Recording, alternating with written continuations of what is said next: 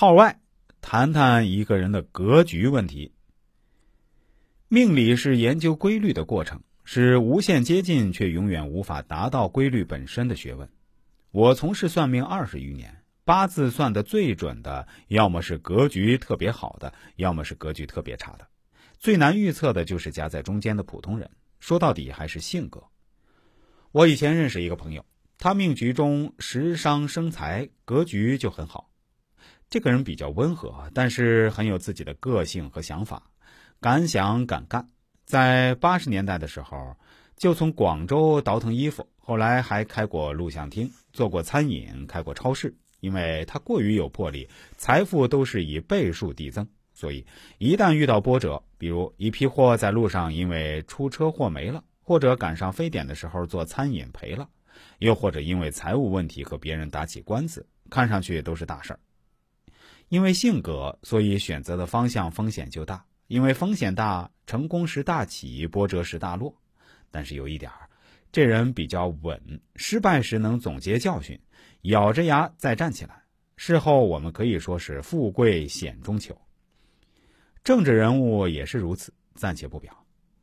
我还认识不少格局很差的朋友，命局中的特征就是六亲不靠，自己也没有主见，身弱。用神弱而不贴身，这些人共同特征就是思维混乱，没有条理性，做事情的时候没有魄力，只会挑最简单的去做，或者不够踏实，自作聪明，又因为没有什么知识文化，一路上贵人少，仇人多，处处破绽，一不小心就落入人生谷底，在谷底又满心愤恨，无法翻身，想上进使不出力，想堕落又狠不下心。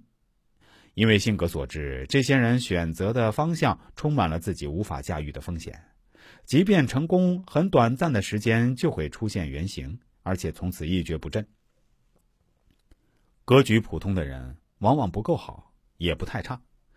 这些普通格局的人往往也善于学习，吸取不同的知识，可是相同的关键点就是缺乏坚定的立场和毅力。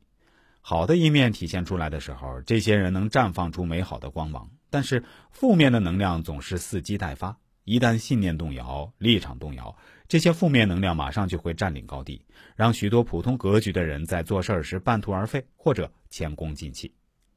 普通格局的人往往受到先天的影响，无法理性的认清自己的能力和短板。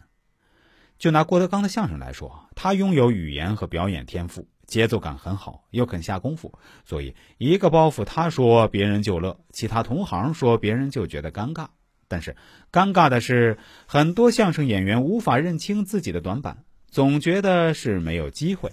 这种情况下充斥着各个行业。